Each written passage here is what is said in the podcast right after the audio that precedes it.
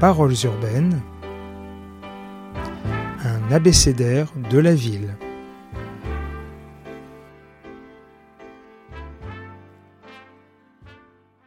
L comme logement. Bonjour Jean-Pierre Lévy.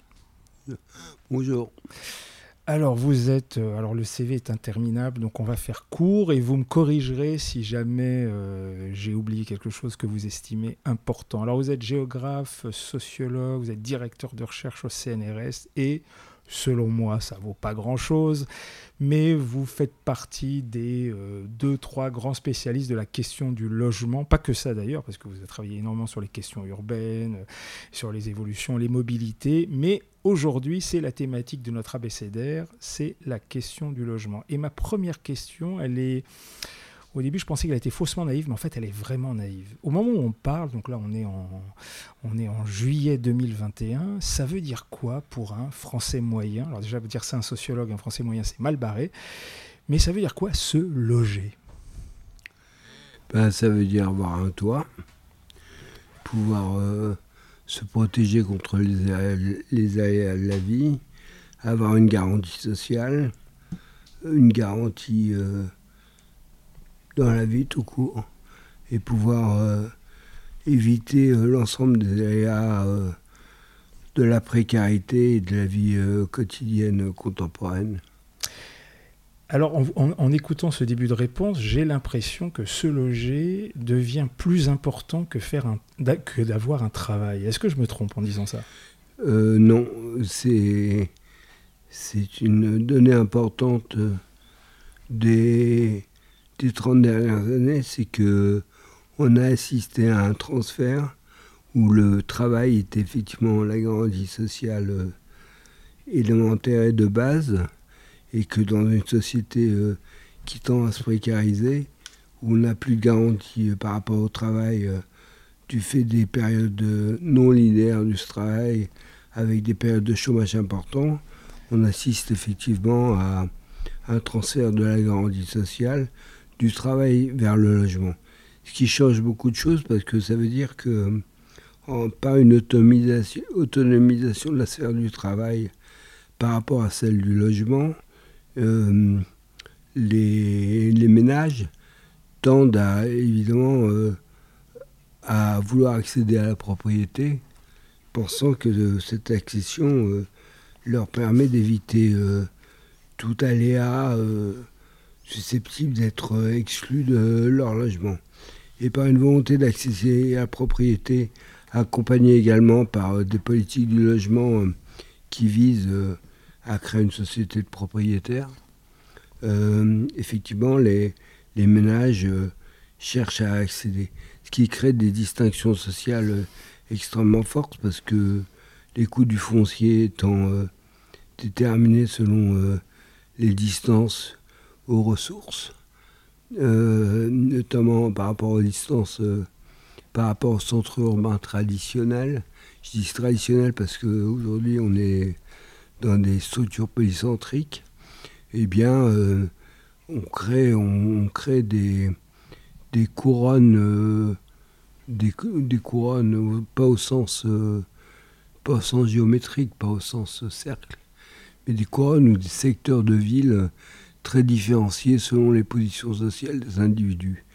Et plus on va vers les zones foncières les moins chères, plus on aura des, des ménages euh, précaires et populaires, plus on s'approchera des zones euh, proches des ressources, plus on aura des ménages, euh, des ménages. Et ce qui modifie beaucoup de choses parce que du coup, le logement devient très associé effectivement la garantie, mais très associé également aux capacités de mobilité des ménages.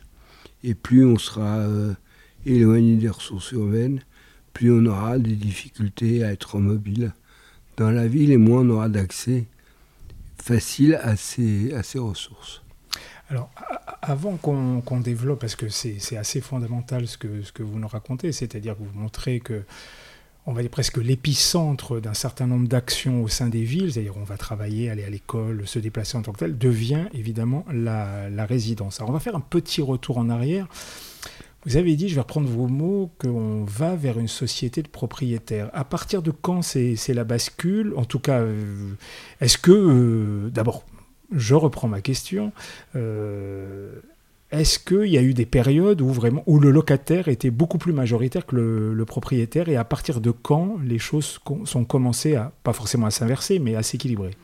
Ben, Quand on fait des études un peu temporelle euh, sur l'évolution des statuts d'occupation à partir euh, des années 75.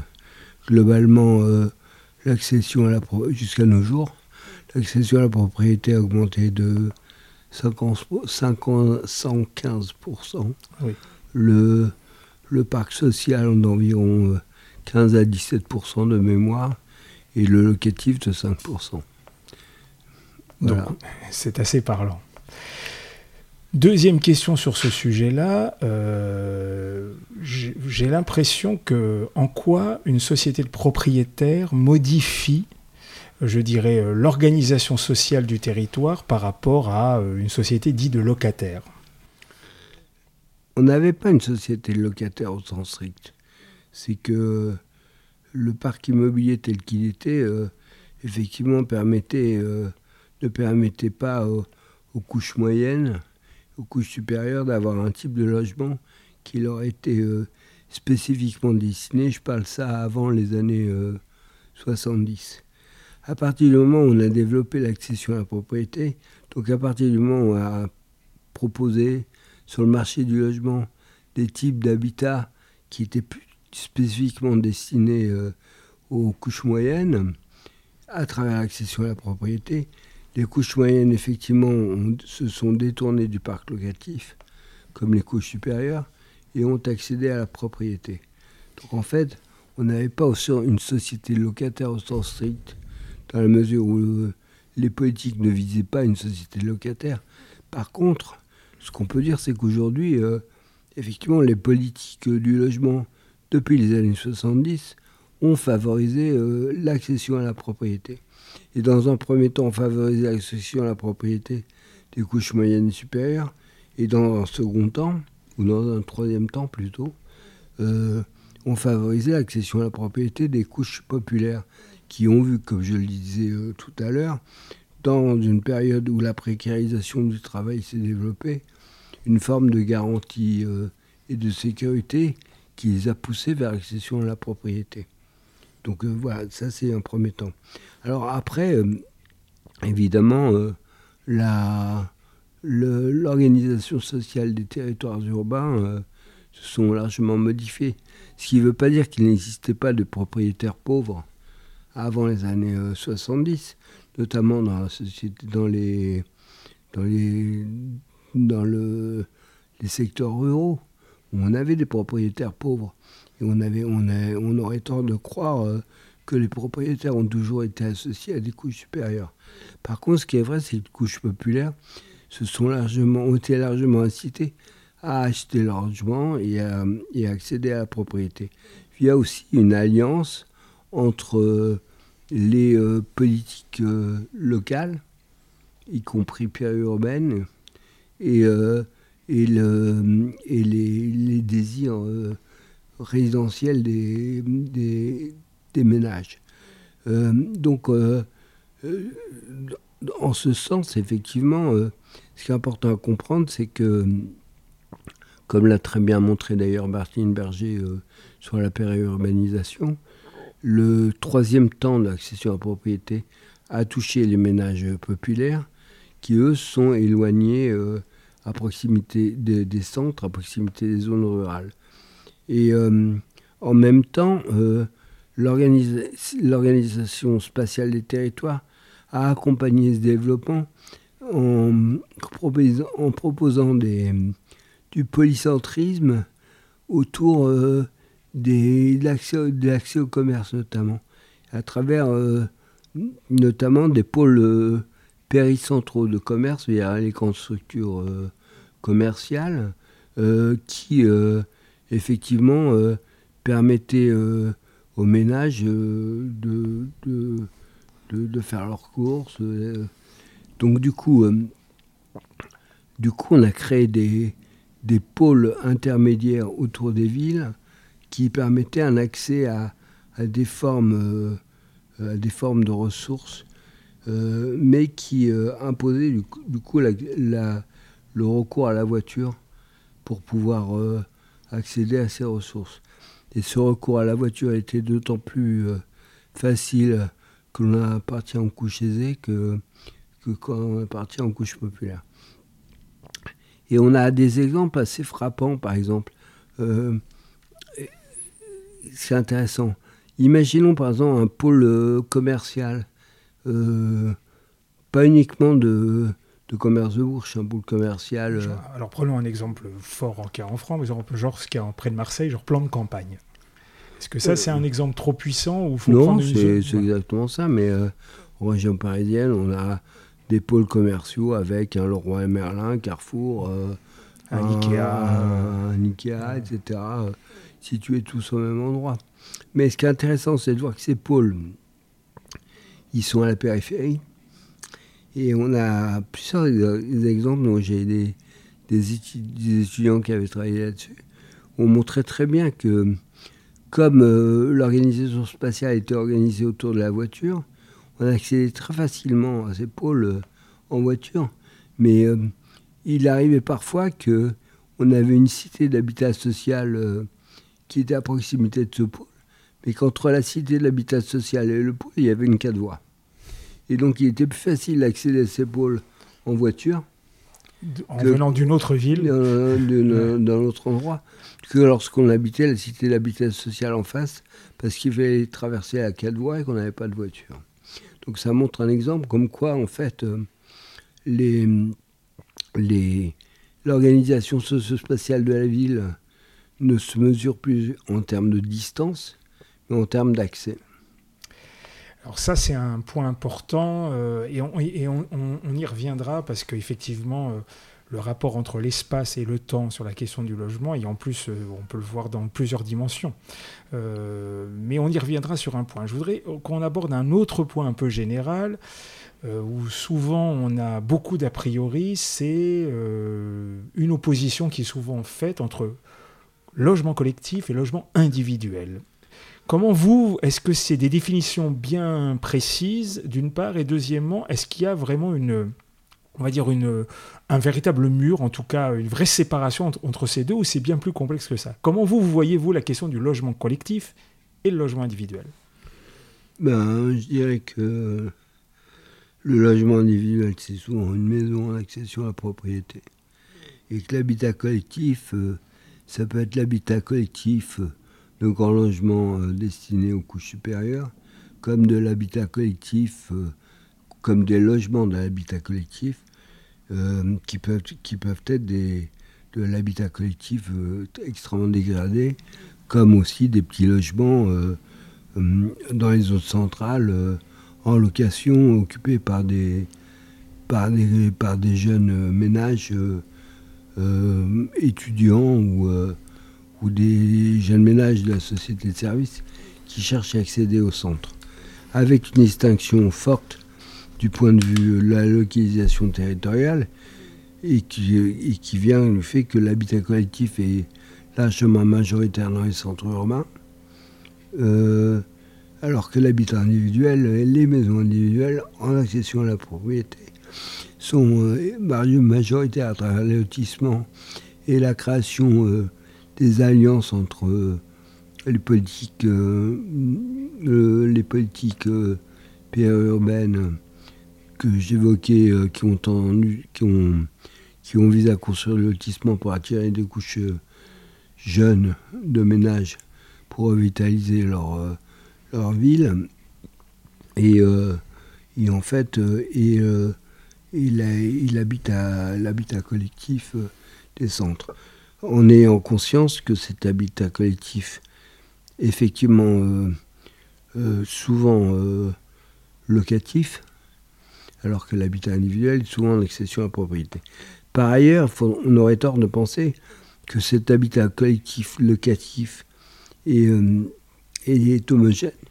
Socialement, il est fortement hétérogène du fait qu'effectivement il y a des sédimentations euh, d'habitat qui s'opèrent et que quand on parle, quand on parle par exemple des passoires énergétiques actuelles, ces passoires énergétiques, elles renvoient beaucoup souvent à l'habitat collectif euh, euh, qui, se s'est dégradé, occupé par des couches populaires qui sont entrées dans le logement social de fait qui diminue de plus en plus et qui effectivement habite euh, à la périphérie dans les premières cours. Alors, juste une précision, le logement social de fait, c'est de la location privée, mais les, bâtiments sont tellement dégradés ou peu chers que ça, ça, ça, se ressemble à du logement social. Ben, c'est, euh, le logement social étant insuffisant pour euh, loger l'essentiel des populations pauvres, effectivement, il y a de l'habitat bon marché qui est occupé par les, par les ménages pauvres, souvent en surpeuplement, euh, dans, des logements, dans des logements dégradés.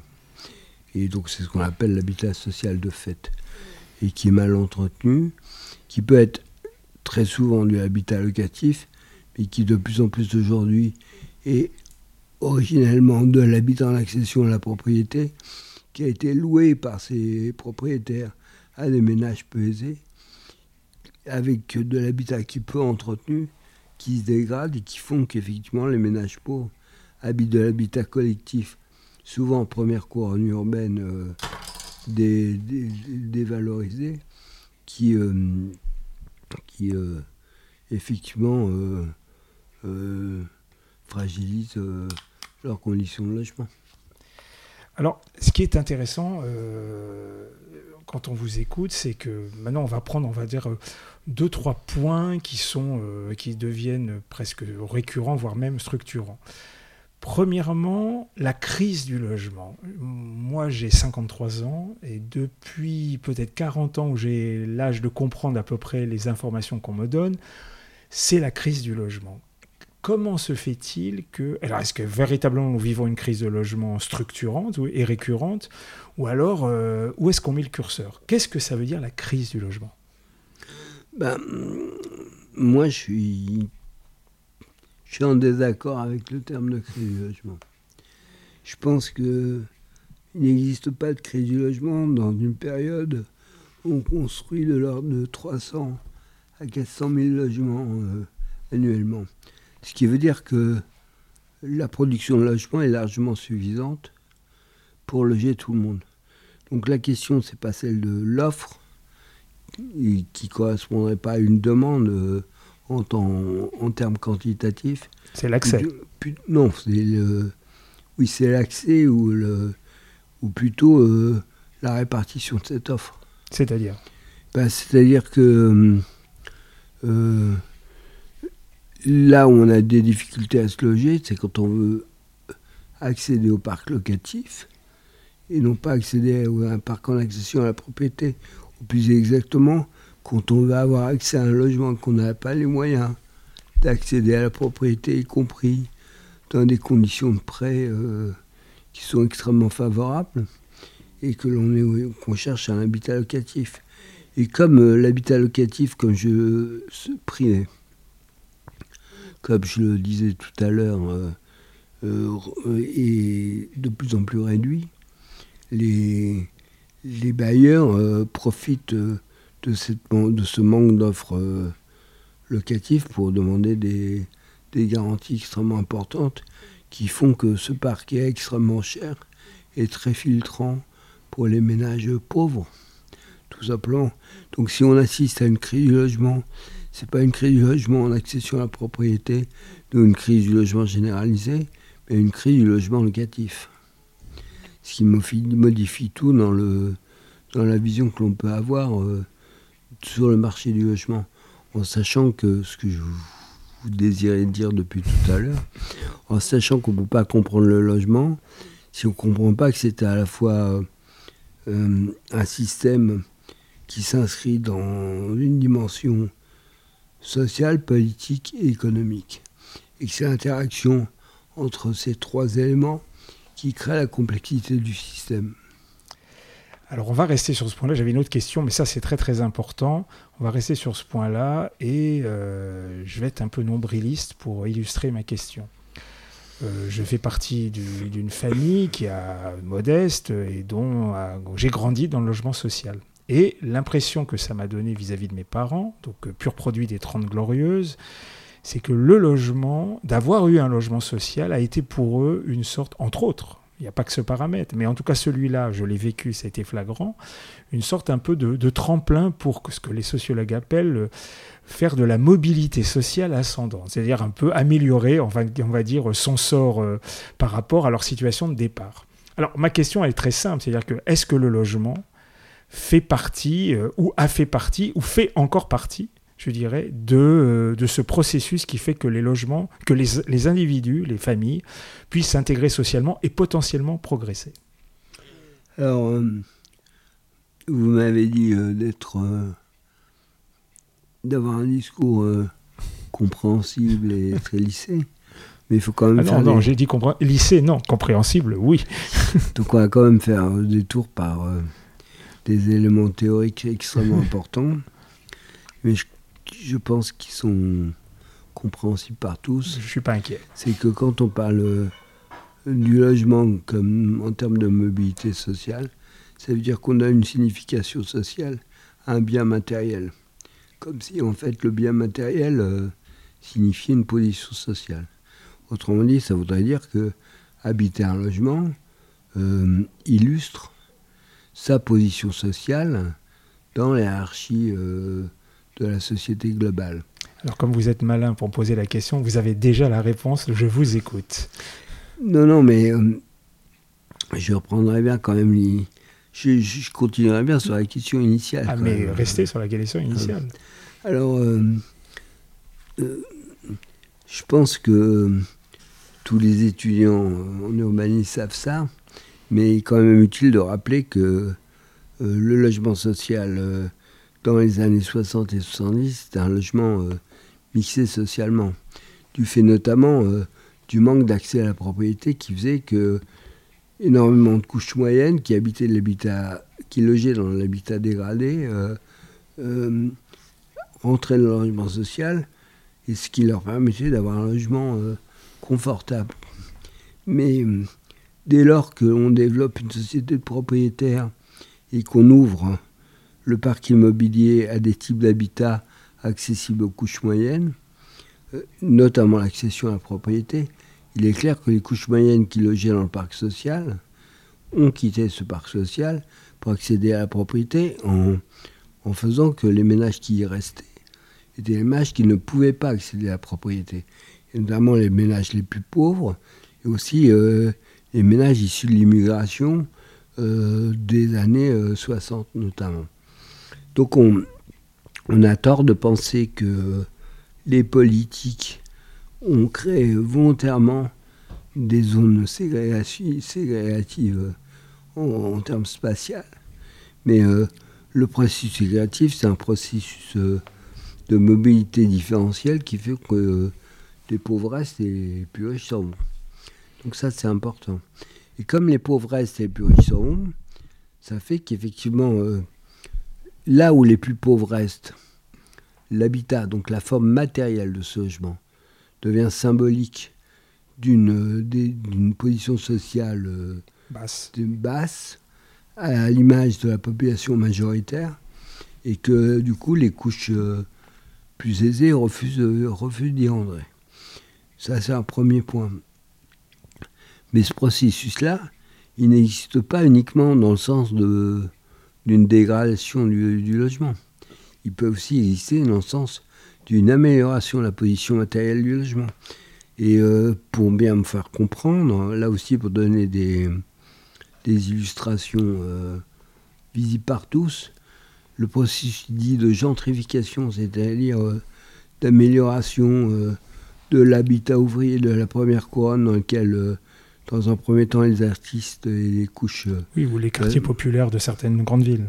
Oui, euh, notamment l'habitat en accession à la propriété, créé par les couches populaires, notamment par les, les vagues d'immigration euh, portugaises, entre autres, ou, ou italiennes qui ont construit sur les lotissements, les, pré-lotissements euh, de l'habitat ouvrier euh, par leurs propres mains, euh, qui ont pris énormément de valeur dans la mesure où effectivement la zone centrale initiale qui, qui, avait peu de logements individuels avec des coûts du foncier énormes ne permettait pas aux familles de rester dans leur logement et dans lequel les familles se sont effectivement orientées vers l'habitat euh, individuel de la première couronne, fait que l'habitat ouvrier euh, originel est devenu l'habitat, euh, pour couche moyenne ou pour couche supérieure. Et donc la représentation sociale de l'habitat ouvrier a évolué en devenant effectivement un habitat pour, pour les bobos, en fait, j'aime pas trop le terme. Enfin, j'aime beaucoup parce qu'il. Il est efficace. Moi non plus, j'aime pas ça, mais il est efficace. Donc, un habitat pour beau, en, d'autres termes, l'habitat pour les familles, euh, des, dans un premier temps, euh, des jeunes actifs, et puis dans un premier temps, des familles plus bourgeoises ou plus aisées, et fait que l'habitat ouvrier n'est, dans, dans sa morphologie euh, ou dans sa construction matérielle, reste de l'habitat ouvrier mais dans sa signification sociale ou sa représentation sociale, devient de l'habitat euh, pour les couches moyennes ou couches supérieures. Alors ça c'est intéressant parce que vous, on voit très bien à quel point l'habitat ou le logement peut être un marqueur social fort au sein euh, sur le territoire. Alors il y a un autre paramètre. Non, je, je, ah, vous en prie. ça devient un marqueur social. Euh, non. Non. Alors je me suis gouré. Alors je vous écoute la matérialité euh, en soi n'est pas un marqueur social. La forme n'est pas un marqueur social. C'est euh, ce qui est un marqueur social, hein, c'est ceux qui l'occupent. Donc euh, on peut très bien avoir un même type d'habitat dans sa forme sur deux contextes sociaux, dans deux contextes sociaux différents, qui ne renvoient pas la même représentation sociale. C'est pas la même chose d'habiter un logement social à Roubaix que d'habiter le même, le même logement social dans le 13e. Ça, c'est vrai. Donc en fait, la matérialité en soi ne signifie rien. Ce qui compte, vous entendez que même la forme urbaine que ça peut créer, ça, ça ne signifie pas grand-chose non plus. La forme architecturale ne signifie pas grand-chose. Ce qui signifie, euh, c'est euh, la représentation euh, du contexte social dans lequel il se situe. Alors, j'ai une autre question justement sur cette thématique, euh, pas, sur la question sociale, sur plutôt la question urbaine. Effectivement, si le logement est un, paramètre important de, de, modification sociale de certains territoires, est-ce qu'il est aussi un paramètre important de modification, je dirais, euh, de l'organisation des territoires. Je m'explique. Est-ce que les problèmes d'étalement urbain, les questions de mobilité qui sont souvent liées évidemment, est-ce que là aussi la question de l'habité et du logement euh, est un paramètre important dans les transformations que nous vivons, par exemple, prenons cet exemple-là, du processus euh, d'étalement urbain? Ben, Sans contexte, oui. Puisque les les lotissements euh, en direction des couches populaires euh, se font euh, dans les secteurs le foncier moins cher. donc dans les secteurs de plus en plus éloignés. Mais quand je dis éloigné, c'est-à-dire éloigné des ressources urbaines. Oui, c'est un, un phénomène, mais la question qui est intéressante, qui est à mon sens intéressante, c'est de savoir si on assiste à un, processus euh, conjoncturel ou nouveau dans, dans l'organisation euh, ou le développement de la ville, ou est-ce que c'est un processus cyclique et naturel, entre guillemets? Alors, vous je, je vous en prie. Et si on veut bien considérer l'histoire de la ville dans le temps long, eh bien, l'histoire de la ville dans le temps long, ça a toujours été un, un processus d'expansion euh, par vague. Et ce qui est intéressant, c'est de voir que les faubourgs euh, du 19e sont devenus la première couronne euh, du 21e dans l'espace central, Et rien ne nous dit que la périurbanisation du 21e ne sera pas la ville du, de la fin du 21e siècle. Et moi, j'ai plutôt tendance à penser que la périurbanisation montre les limites de la ville euh, dans les 50 ans à venir. Alors oui, ce que vous dites, et je, je sais pas, un chercheur, ils n'aiment pas qu'on leur parle de bon sens, c'est toujours des faits scientifiques, mais c'est quand même sous le sceau du bon sens. Il y a un élément qui, moi, euh, m'intrigue, c'est qu'effectivement, ce que vous dites, dans le temps long, la ville, c'est un peu plus étalé, il suffit qu'il y ait plus d'habitants pour petit à petit euh, trouver un peu plus d'espace. Mais est-ce que nous vivons pas depuis, on va dire, une cinquantaine d'années, et encore plus maintenant, un phénomène, je dirais, d'accélération? C'est-à-dire que là, euh, on a c'est pas les mêmes euh, on n'a plus les mêmes moyens et pas les mêmes outils techniques ça va ça va incroyablement vite. Euh, quand on de, de, réoccuper un espace vide et de bâtir non seulement le lotissement la zone commerciale qui va avec. Donc est-ce que ça est-ce qu'on peut on peut dire que c'est une forme presque, il y a un vrai, un vrai changement quand même, presque un changement de paradigme de cette accélération de l'étalement urbain, ou alors ça, reste dans le processus que vous venez de, de, nous décrire. J'imagine que par accélération, vous voulez rythme Oui, entre autres, à, tous les niveaux. mais c'est une idée fausse. Parce que dans la période d'après-guerre, quand on a fait la construction de masse, on a construit en masse soit en détruisant l'habitat insalubre dans les dans premières couronnes notamment, comme à Aubervilliers, soit on a occupé euh, les zones vierges de première couronne, euh, comme à Montreuil par exemple. Et euh, dans ces conditions, le rythme d'étalement s'est fait de façon extrêmement rapide, très très très rapide. ce qui fait d'ailleurs que entre un habitat haussmanien qui perdure aujourd'hui et l'habitat social des années 70 euh, qui dégrade beaucoup plus rapidement. La durée de vie d'un bien matériel, pour parler euh, comme tout à l'heure, eh bien, devient de plus en plus brève. Et elle devient de plus en plus brève sur le logement, elle devient aussi de plus en plus brève euh, sur tout, ce qui est les bâtiments tertiaires. Ou un bâtiment tertiaire aujourd'hui a une, durée de vie de l'ordre de 15 ans, alors que auparavant, au siècle dernier, euh, on n'imaginait pas qu'un bâtiment puisse avoir une durée de vie de, 15 années, Donc ce qui change, c'est effectivement le processus de construction, destruction, construction, dégradation qui, qui est très fort. Mais dans l'habitat qui a été construit dans les années 70.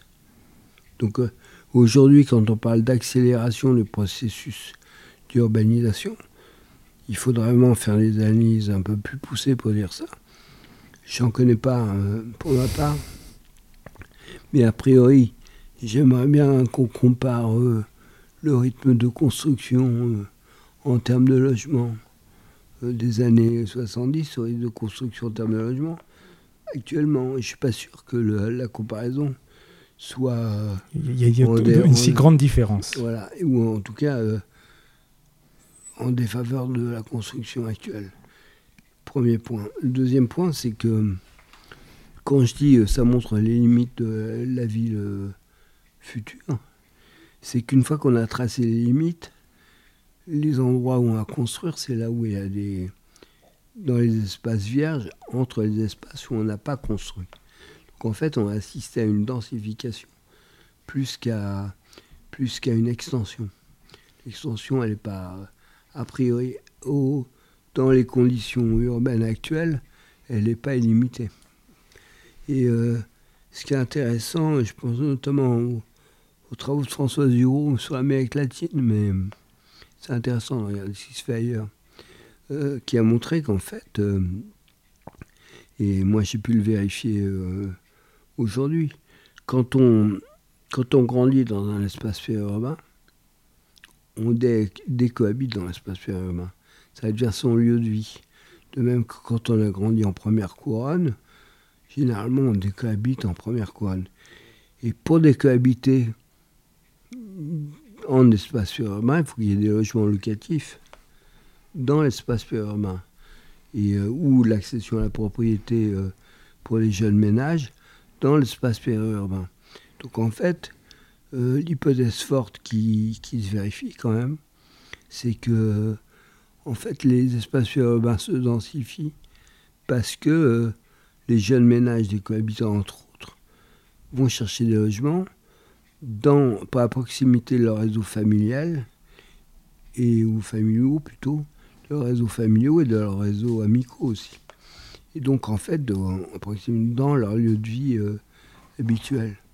Donc on est probable qu'on va assister à une densification par du locatif et de moins en moins, j'y reviendrai tout à l'heure, je pense, et euh, par le fait que les jeunes des cohabitants euh, cherchent à rester dans leur lieu de vie.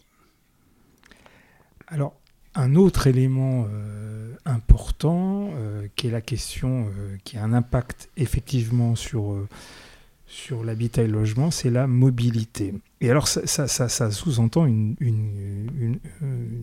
sous-catégorie d'approche, mais qui est fondamentale, et vous avez commencé à l'aborder, donc on va pouvoir un peu le développer, c'est le fameux choix du logement. Alors, est-ce que ça, ça vraiment, comment ça a évolué? Est-ce que, on se doute, il y a les critères économiques, un certain nombre de paramètres, mais est-ce qu'il y a des nouveaux paramètres qui font que tout d'un coup, les gens ont choisi leur logement euh, différemment? Quand on regarde, et je vais m'appuyer sur euh, une sorte d'un peu lieu commun qu'on a en ce moment, euh, les, ménages quittent la ville à cause du Covid, enfin tout ce qui va avec. Donc, à la rigueur, ma question, je vais même la simplifier Comment on choisit son logement en 2020 ou en 2021 Qu'est-ce qui fait le choix d'un logement? Euh, Quels sont les, critères qui sont imparables De se dire, voilà, c'est l'économie, la mobilité. Voilà. Bah, les, prénotions, c'est que les ménages et les familles cherchent un logement individuel avec un jardin. Euh, Ça, c'est la tendance lourde. La représentation lourde. la représentation lourde. Et euh, il n'est pas évident que les ménages euh, familiaux euh, ne cherchent pas à rester dans les centres urbains à proximité des loisirs et, des services. des services que centres urbains. Il n'est pas évident que tous les ménages aient envie d'aller faire leurs courses en voiture il n'est pas évident que tous les ménages aient envie d'acheter une baguette en voiture. Quand on en a conscience, on peut aussi euh, accepter le fait et ne pas en avoir conscience, parce qu'on est très satisfait d'avoir euh, sa maison, euh, très satisfait d'être propriétaire de sa maison. Donc, c'est le, le premier point. Après, le choix, c'est un, un critère relatif. La, question, c'est euh, sous quelles contraintes se fait le choix par rapport à ces Alors, il y a une phrase qu'aiment beaucoup les chercheurs, c'est comment, quels sont les arbitrages? Ou les économistes. Oui, surtout les économistes, c'est vrai. Moi, je ne crois pas au choix rationnel. Je pense que le choix. Euh, bon, il s'effectue euh, sous plusieurs facteurs. Je parlais de la proximité des réseaux familiaux et des réseaux sociaux. Euh, je parle aussi de la représentation de l'habitat idéal, du tout un chacun. Je parle aussi euh, du rapport à la proximité au lieu de travail, qui peut être plus ou moins importante. Donc euh, tous ces critères se mélangent et, euh, créent, des, structures relativement hétérogènes. Mais je reviendrai bien sur... alors, c'est pas présomptueux, mais. La parole est libre ici. Si on lit euh, la question du logement de Hegel. Engels. oui. La, question, la question du logement de. Euh, Engels, il, attaque Proudhon. Et quand on parle de Proudhon, on dit. Euh, Proudhon, il a dit la propriété, c'est du vol. Et donc, signifiant par là que tout ménage propriétaire volait une part de, de biens collectifs. Sauf que nous, il ne vous disait pas la propriété c'est du vol comme ça, il disait la propriété c'est du vol parce que tous les ménages ne sont pas propriétaires. Et euh, c'est du vol parce que, en fait, tout un chacun n'a pas accès à la propriété. Et euh, Engels lui répondait Mais t'as pas lu Marx? Parce que Marx, il t'explique qu'en fait, euh, c'est un bien capitalistique et que on ne peut pas comprendre la, propriété ou le logement si on ne l'interprète pas dans les, dans les critères euh, idéologiques du capital notamment. Et là, c'est intéressant parce que ça veut dire que la question de, du ménage euh, propriétaire dans l'idéal collectif, elle n'est pas d'aujourd'hui. Et la question, c'est quelle signification euh, donner à l'accès à la propriété. Alors, c'est là où ça devient intéressant. Parce que quand on dit euh, il y a une crise du locatif et que tous les ménages ne peuvent plus être locataires, ceux qui le désirent, c'est-à-dire que l'ensemble des ménages sont poussés à l'accession à la propriété. Ce qui veut dire que le grand changement contemporain, quand je dis contemporain, c'est maintenant, là, mmh. dans les 30 prochaines années, c'est que la représentation de la trajectoire résidentielle euh, par étapes, euh, qui commençait par des petits logements locatifs, puis après, quand on avait des enfants, euh, on a accédé à un logement locatif un peu plus grand, puis on termine l'accession à la propriété, est complètement bouleversé, puisqu'il n'y a plus de logement locatif ou très peu. Donc, euh, l'accession à la propriété, elle peut, enfin, pardon, le parcours résidentiel, peut effectivement commencer par des petits logements, parce que ça, c'est logique vu que c'est des petits ménages. Et on risque de stagner longtemps dans le petit logement. au risque de se stabiliser dans le petit logement, et surtout au risque de de, faire en sorte que, comme on n'a pas le logement locatif, on accède directement à l'accession à la propriété. Et donc, euh, ce qui veut dire que ce qui est en train de se produire dans les structures contemporaines euh, du système résidentiel, c'est qu'on a une filière complète d'accession à la propriété qui débute dans des petits logements d'accession à la propriété pour se terminer dans des grands logements d'accession à la propriété avec des distinctions sociales selon la localisation des logements, et puis euh, des filières de ceux qui n'ont pas les moyens d'accéder à la propriété directement, qui sont repoussés essentiellement vers le logement social, parce que le logement locatif privé euh, offre de moins en moins d'opportunités. Et comme tous les ménages ne peuvent pas accéder au logement social, ça crée deux, deux processus. D'abord un processus d'exclusion du logement on sort du système. C'est les SDF euh, ou euh, le fait euh, d'habiter dans un logement très précaire, très bas ou aller dans le logement social et s'y maintenir tant qu'on peut, avec une impossibilité d'évoluer dans le logement social en fonction de l'évolution des situations familiales, puisque le logement social n'offre pas de grand logement, ou très peu et que donc on reste bloqué dans du parc euh, locatif logement social. Et avec en fait des mouvements qui renvoient plutôt euh, aux positions euh, sociales des territoires plus qu'aux positions sociales du logement lui-même. Ça veut dire quoi Que par exemple, on peut commencer son parcours dans l'accession à la propriété de zones relativement dévalorisées pour évoluer positivement son parcours non pas en fonction de la structure du logement ou de ses qualités matérielles, en fonction de sa position, euh, sa position géographique et de la position sociale des territoires sur lesquels est situé le logement.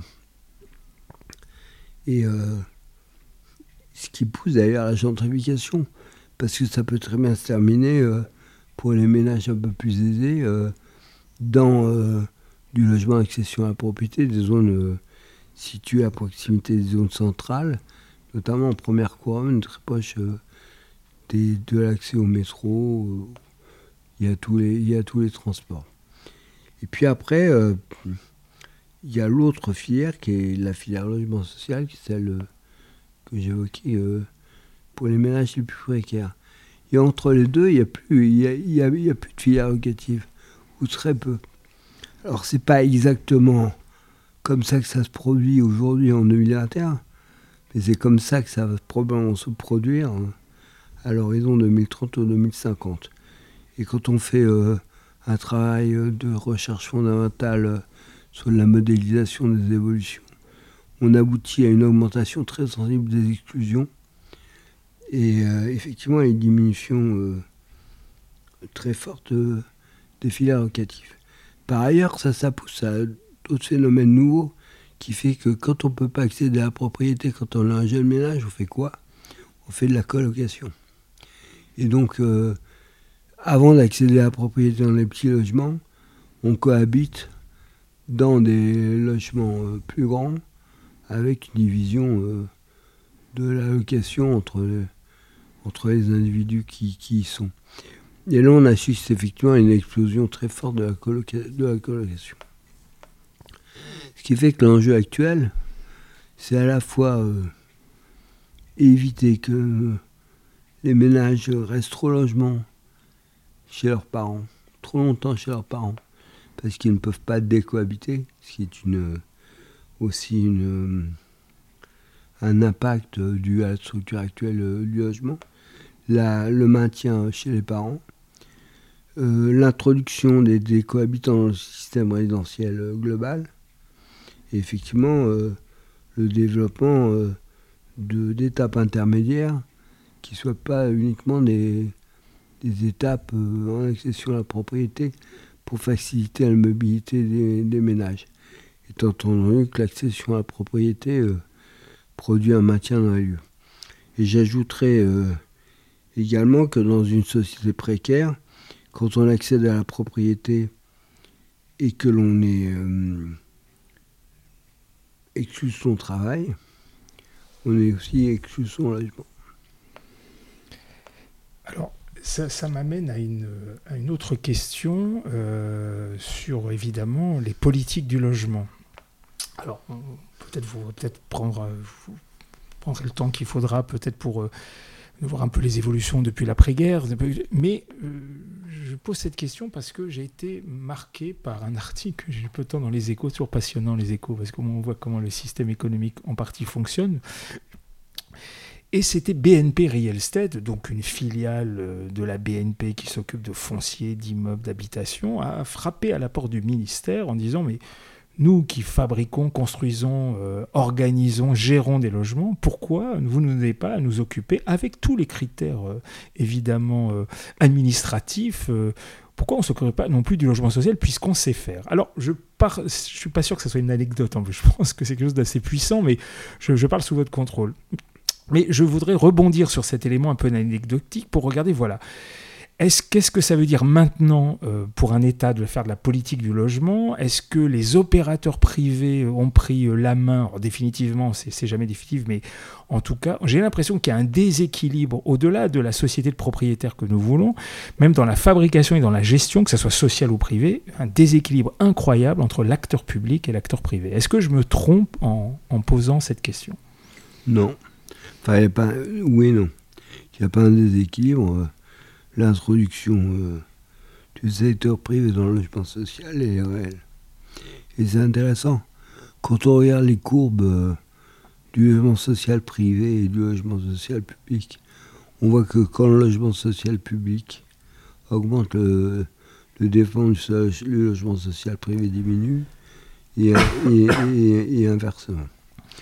Oui, donc en fait, il y a effectivement des investissements de l'État dans le logement social qui est contrecarré euh, par le logement social euh, privé.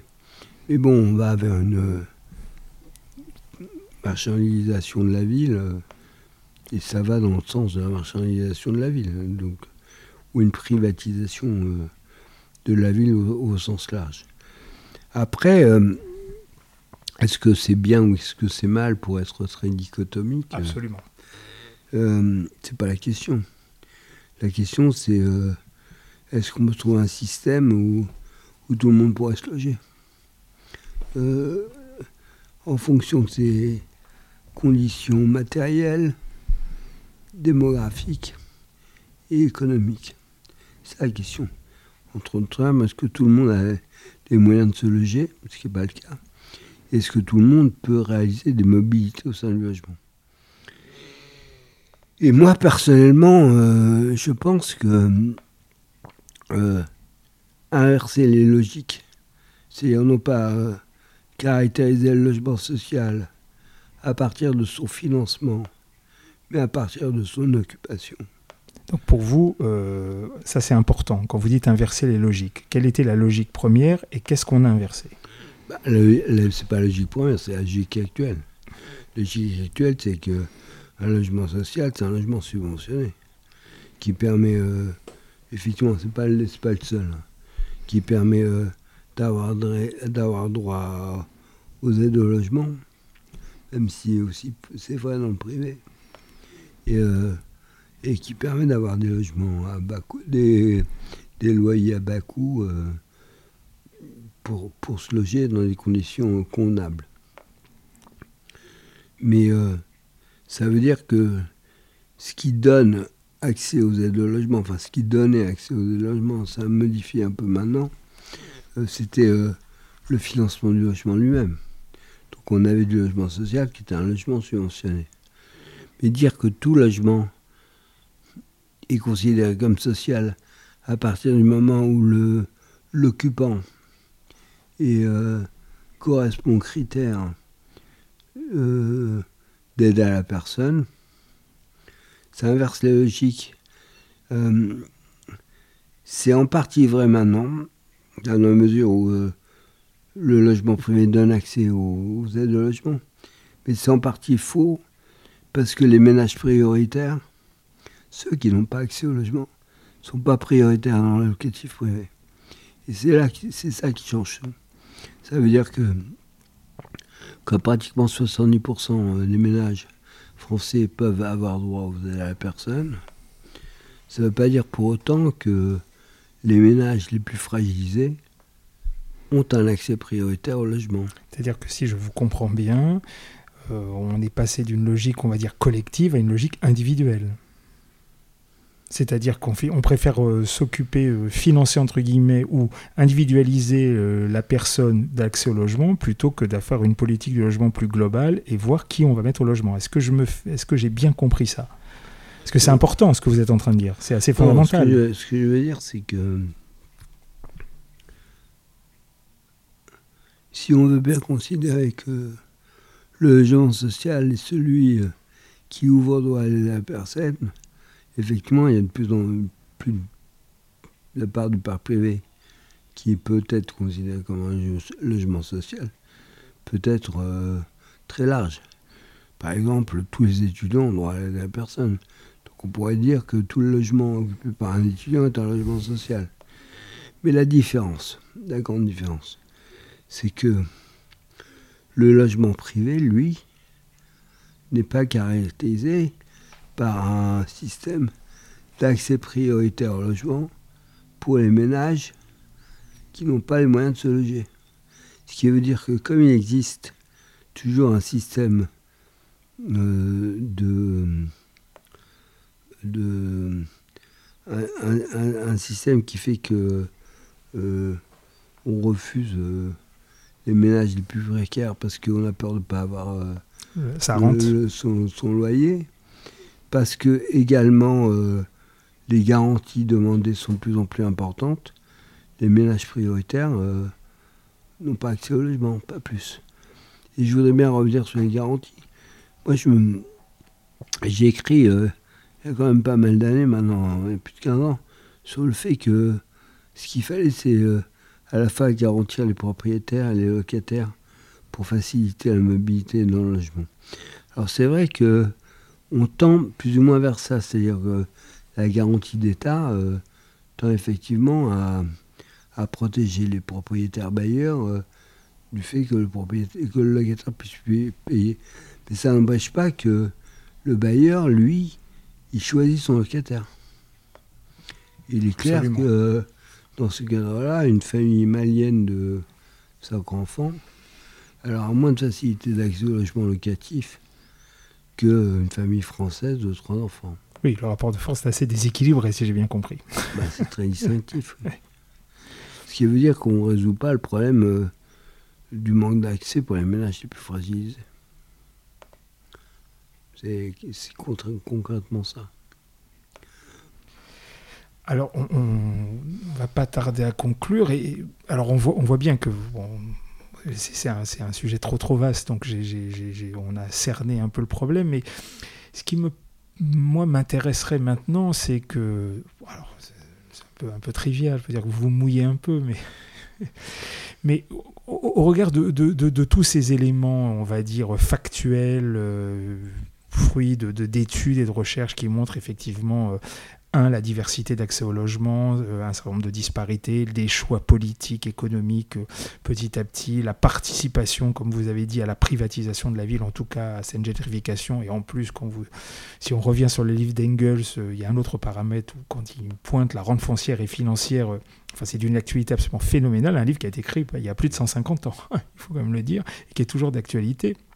Alors, c'est une question, elle est même pas faussement naïve, elle est vraiment naïve. Alors, selon vous, qu'est-ce qu'on devrait faire, en tout cas à travers cette question du logement, pour justement rééquilibrer Prenons un truc simple qui nous, quand on habite des centres-villes, on voit bien le processus ségrégatif absolument de plus en plus violent. Une ville comme Paris, on est presque caricatural sur ces questions-là. Voilà, est-ce que quelle politique incitative, comment organiser les choses pour que tout d'un coup, bah, après tout, prenons une chose simple, tout le monde puisse trouver un habitat digne. Et Dieu sait si c'est quelque chose aussi euh, euh, qui est loin d'être réglé.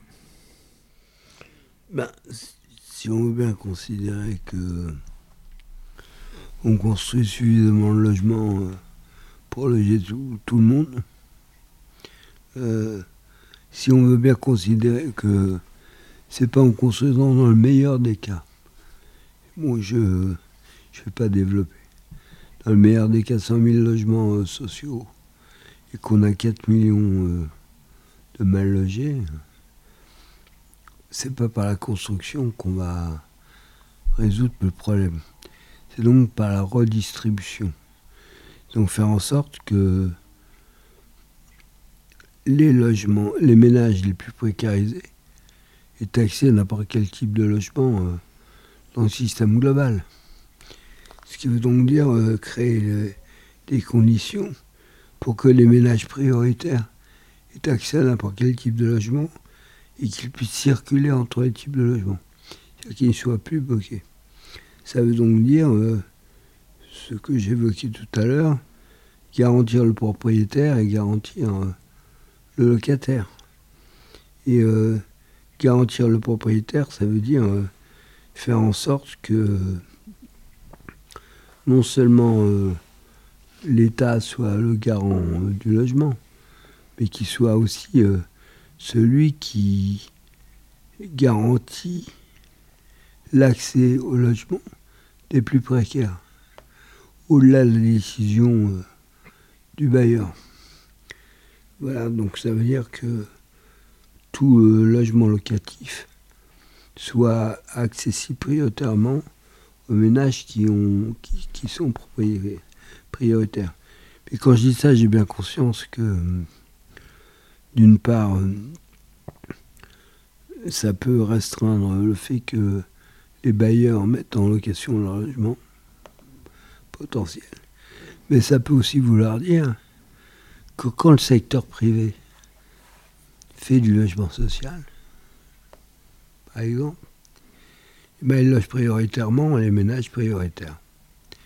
Et euh, avec une garantie euh, de loyer de l'État. Ce qui peut inciter effectivement le secteur privé à mieux euh, à, investir davantage dans le logement social privé qu'il ne l'est actuellement. C'est le premier point. Mais quand je dis ça, il y a également un autre point qu'on n'a pas du tout évoqué parce que je vois très bien les critiques. J'avais fait une tribune dans le monde euh, il y a quelques temps et euh, il y a des réactions euh, de lecteurs. Et j'ai un peu, un peu décrit cette position. Et une des réactions, ça a été de dire Ah, c'est d'accord, moi j'arrive pas à me loger, mais les ménages pauvres, vont se loger à Neuilly. Puisqu'ils seront prioritaires à Neuilly. C'est oublier une chose c'est que les, les choix du logement, puisqu'on en parle, elles se font par ils se font par, par, par, affinité. Affinité culturelle, affinité sociale, affinité familiale. Et donc un mélange euh, africain, par exemple, il n'a aucun intérêt à habiter le 16e, parce qu'il va être loin de ses ressources, etc. Donc, et en plus, ça veut dire aussi que euh, accepter euh, le, le, choix du logement, c'est accepter aussi les ségrégations. C'est accepter les affinités communautaires. Et donc, euh, accepter qu'une part d'ouverture du parc de logement peut accentuer les regroupements dits communautaires, j'aime pas, entre guillemets. Oui, ça, je comprends que ça fait grincer les dents quand vous dites ça. Oui, donc il n'empêche que dans les années 60, euh, quand on avait des municipalités populaires, ça gênait personne que les ménages ouvriers euh, habitent à proximité. J'ai une dernière question. Euh, enfin, il y, a plusieurs petites questions pour un peu finir de, brosser un peu le tableau d'une situation. La première, c'est ce que j'appellerais les nouveaux entrants. Pour vous, euh, un, phénomène comme Airbnb, est-ce que c'est un paramètre de plus dans le processus capitalistique de l'habitat et du logement, ou ça fait, c'est quelque chose de nouveau qui fait, bouger les lignes? Comment vous voyez ça Ce phénomène qui a quand même un impact maintenant de plus en plus puissant, en tout cas sur certaines métropoles dites touristiques, avec tout ce que ça engage euh, sur euh, les processus ségrégatifs des, des ménages, même maintenant des classes moyennes, qui ne peuvent même plus accéder à certains centres-villes? Comment voyez-vous ce ce, ce, type d'acteur économique puissant Ouais, j'ai pas d'avis tranché sur la question. D'autant plus que j'ai pas vraiment travaillé euh, là-dessus. On sent le euh, chercheur prudent. Donc, oui, donc c'est important. Euh, les l'ouverture à sous-location temporaire. c'est pas quelque chose de nouveau, je vous l'accorde. Oui, mais euh, ça veut parler. L'accentuation, c'est parti de la marginalisation de la ville. Ça veut dire aussi que les ménages ont un capital. Ils investissent non pas pour euh, loger les ménages au sens large, mais plutôt pour. Euh, pour de la rente. Oui, pour de la rente, tout à fait.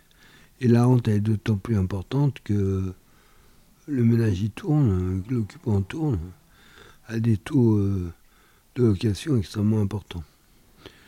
Alors effectivement, euh, dans le système que j'évoquais tout à l'heure, de diminution du parc locatif, ça fait casser les dents. C'est clair. Voilà.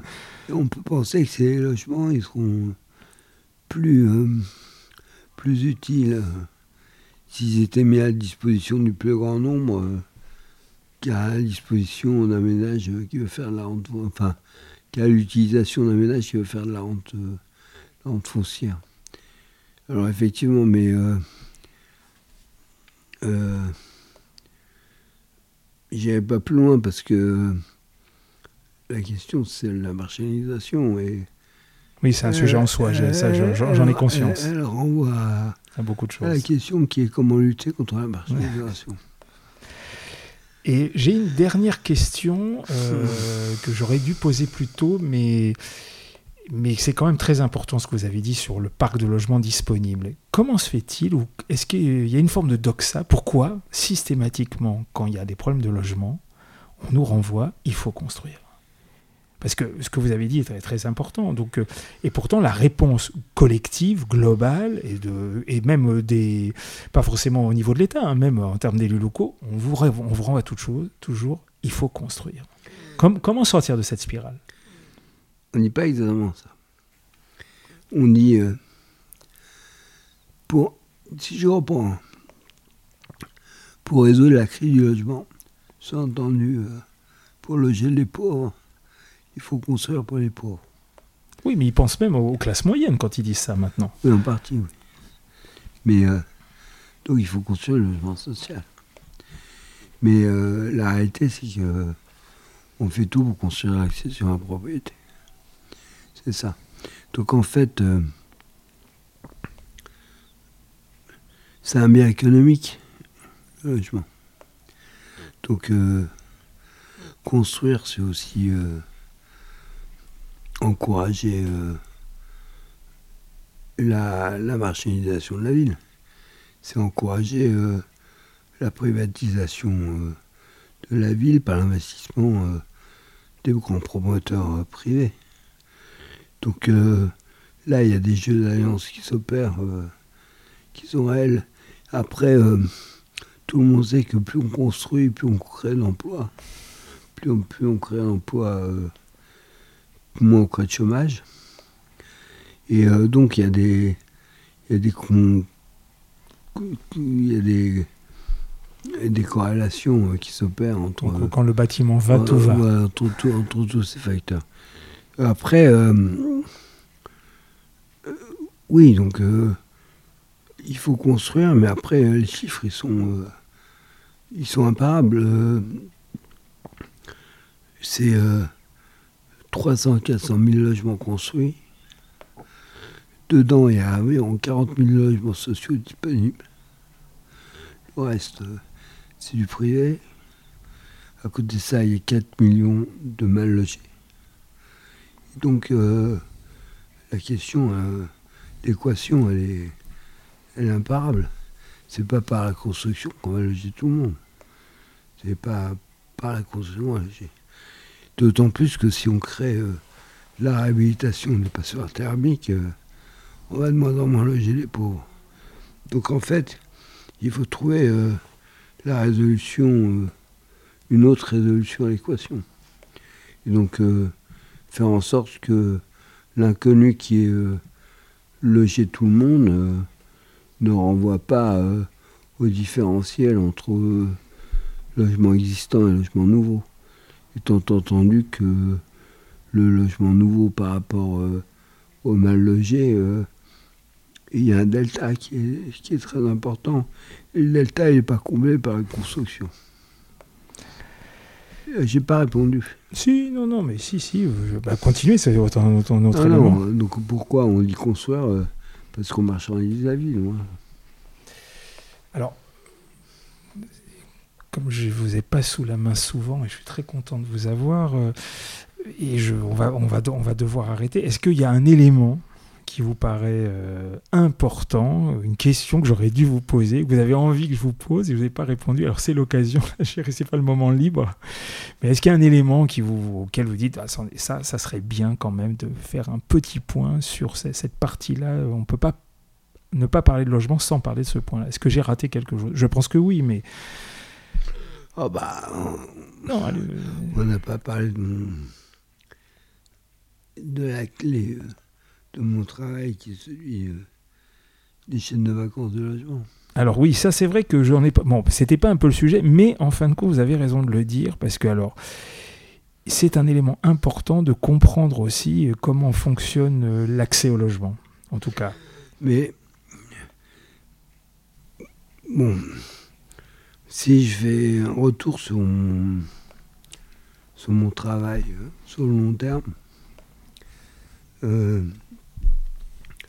quand j'ai fait ma thèse, il y a plusieurs dizaines d'années, ce que j'avais découvert. C'est vraiment du long terme. Ce que j'avais découvert, c'est que euh, l'approche du logement était segmentée. Donc quand on avait un problème euh, identifiable, on intervenait sur le problème. En gros, euh, lorsqu'on avait une popularisation d'un quartier de logement social, on intervenait sur le quartier de logement social. Alors que le problème était, comme euh, le logement est un système et, est, que les différents secteurs de logement sont en interaction, euh, le problème pouvait venir d'un autre endroit. Et que donc la question, c'est qu'il fallait aborder euh, le logement comme une question globale, localisée, et non pas comme, un, comme, une, comme des segments fonctionnement, fonctionnement, fonctionnant de façon parallèle. Après, j'ai un peu évolué. Euh, il faut apprendre le, logement de secteur de façon globale, mais euh, cette globalité, elle recouvre euh, des distinctions, des filières sociales extrêmement imperméables, qui font qu'effectivement, on peut intervenir sur un secteur sans intervenir sur l'autre. Et que la question, c'est effectivement la flexibilité des positions sociales qui faisait euh, qu'un type de logement en endroit déterminé ne couvre pas la même réalité sociale qu'un autre endroit. Et que donc l'important, euh, et c'est complexe, que l'important euh, du point de vue de l'approche euh, ou de la gestion du logement, c'est identifier les filières et identifier les positions du logement dans les différents contextes dans lesquels ils se trouvaient. Et que du coup, ce qui était intéressant, effectivement, c'est d'agir sur la filière qui était déficitaire. Et généralement, la filière qui est déficitaire, c'est la, filière des couches populaires. Et donc, c'était intéressant, quand on a des situations de mal logement très tendues, d'intervenir sur la filière des mal logés. Mais si on intervient sur la filière des mal logés, ça veut dire qu'on on intervient dans l'endroit, à l'endroit où les mal logis sont localisés. C'est-à-dire dans l'endroit où il y a la ségrégation. Ça veut dire que donc il faut, il faut accepter des formes ségrégatives pour résoudre la question du logement. En fait, si on, je résume ça, euh, parce que je connais un peu votre travail, donc c'est vrai que c'est un processus assez complexe, mais qui est assez clair au final, de vous montrer comment euh, comment on rentre dans le logement, on le marque socialement parce qu'on est parce, que l'on est, quand on va le quitter, euh, ça laisse une trace et ça renvoie au logement suivant. Enfin, il y a toute une organisation, mais ça sous-entend en tout cas un phénomène, je dirais, si on est en termes d'action politique, qui fait si on, reprend votre raisonnement sur les gens populaires, c'est-à-dire d'accepter que peut-être temps ou d'intervenir, de dire euh, comment maintenir des gens populaires dans des quartiers populaires au final. Est-ce que j'ai, évidemment, j'ai simplifié fortement les choses, mais est-ce que c'est pas l'enjeu dans lequel on se trouve dans des quartiers dits de gentrification? Ben, Oui, euh, euh, dans les secteurs, euh, la question du logement, si on, si on la, l'approche comme une question urbaine, le logement, c'est la question euh, de tout ce qu'il y a autour. Donc quand on dit euh, on a des cités d'habitat social en crise, la question euh, c'est pas que il y ait des ménages pauvres immigrés qui habitent à proximité. C'est le fait que ces ménages pauvres immigrés, ils n'ont accès à rien dans la ville. Ils n'ont accès à aucune ressource. Donc je parlais euh, de municipalités populaires euh, des années 60. Euh, voilà, c'est les banlieues rouges, la ceinture rouge par exemple, à ah nord et est de ah, Paris. moi j'ai connu, j'ai bien connu ça parce que j'ai grandi dans la, dans, la dite ceinture rouge. Dans la ceinture rouge. quand les municipalités intervenaient, elles facilitaient le mode de vie des ménages populaires. La question c'est que Aujourd'hui, quand on, habille, on loge dans une cité d'habitat social périphérique, on n'a plus accès à rien. Et donc, euh, il faut agir sur, euh, sur ces facilités d'accès et, sur le fait de créer euh, de la ville dans des secteurs qui ne sont plus, qui ne sont plus, qui sont plus la ville en fait, qui sont marginalisés périphériques. Ce qui est intéressant, on n'a pas, pu parler de tout, mais euh, l'objectif actuellement, c'est euh, pas de résoudre euh, cette question. L'objectif actuellement, c'est faire en sorte que les secteurs qui sont le symbole de la paupérisation soient invisibles dans la ville.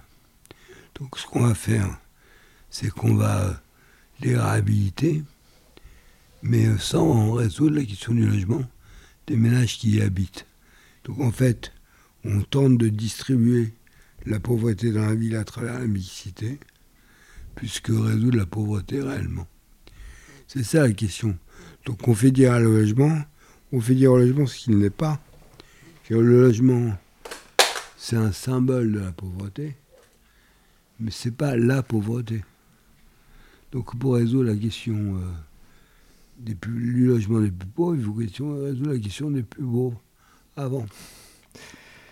Bah ça, c'est une bonne conclusion. Vraiment, vraiment merci. Un grand merci à vous, Jean-Pierre Lévy. Alors, je, je précise que, évidemment, c'est l'avantage du podcast et des outils numériques. Il y aura en ligne le CV, les liens, la production. Enfin, on va mettre le maximum d'informations pour que vous puissiez accéder au, travail euh, de Jean-Pierre Lévy. Bah, écoutez, un grand merci à vous de vous être prêté au jeu à notre modeste abécédaire. Et je dis bah, au prochain épisode. Au revoir Jean-Pierre Lévy. Au revoir. Paroles urbaines, un abécédaire de la ville.